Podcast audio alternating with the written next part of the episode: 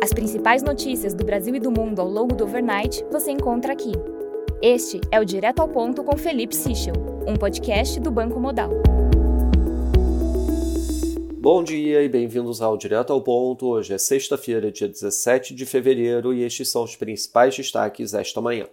Começando pelo Brasil, o noticiário dá ênfase à entrevista do presidente Lula a Daniela Lima na CNN. Trechos relevantes a mercado foram divulgados em parte durante o dia. Chama atenção que Lula mantém na mesa a perspectiva para a discussão da autonomia do Banco Central, que a inflação no Brasil não é de demanda e que no passado aumentos na Selic eram compensados por reduções na TJLP.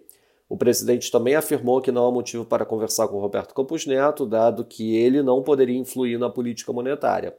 Em relação ao Congresso, o presidente Lula afirmou que ninguém é obrigado a aceitar ipsis letteris o que o governo enviar à Câmara e ao Senado.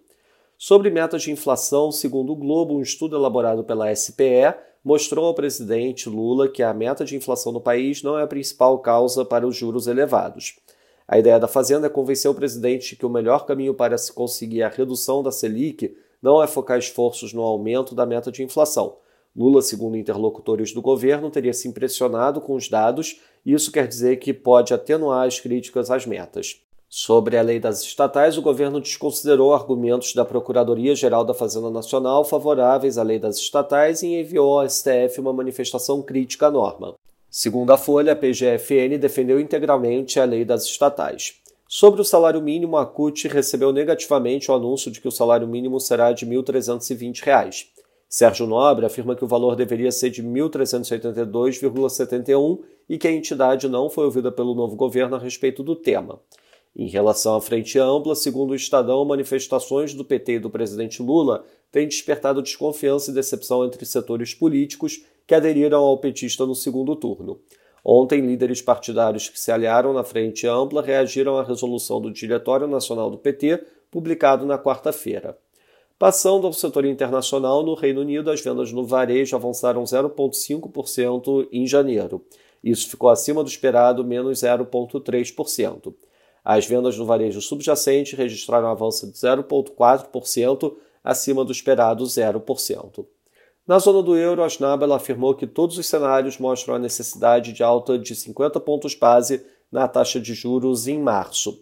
Na Alemanha, o PPI de janeiro teve variação de menos 1% no mês, acima do esperado menos 1,6%.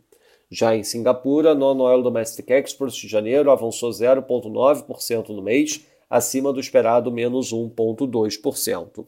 Nos mercados, o dólar index avança 0,61%, o peso mexicano desvaloriza 0,56% e o rand sul-africano cai 0,41%.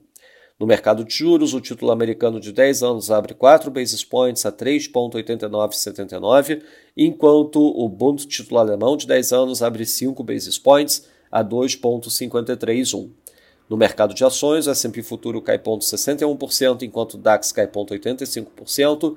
Já no mercado de commodities, o WTI recua 2,09%, enquanto o Brent recua 2,03% a 83,43 dólares o barril.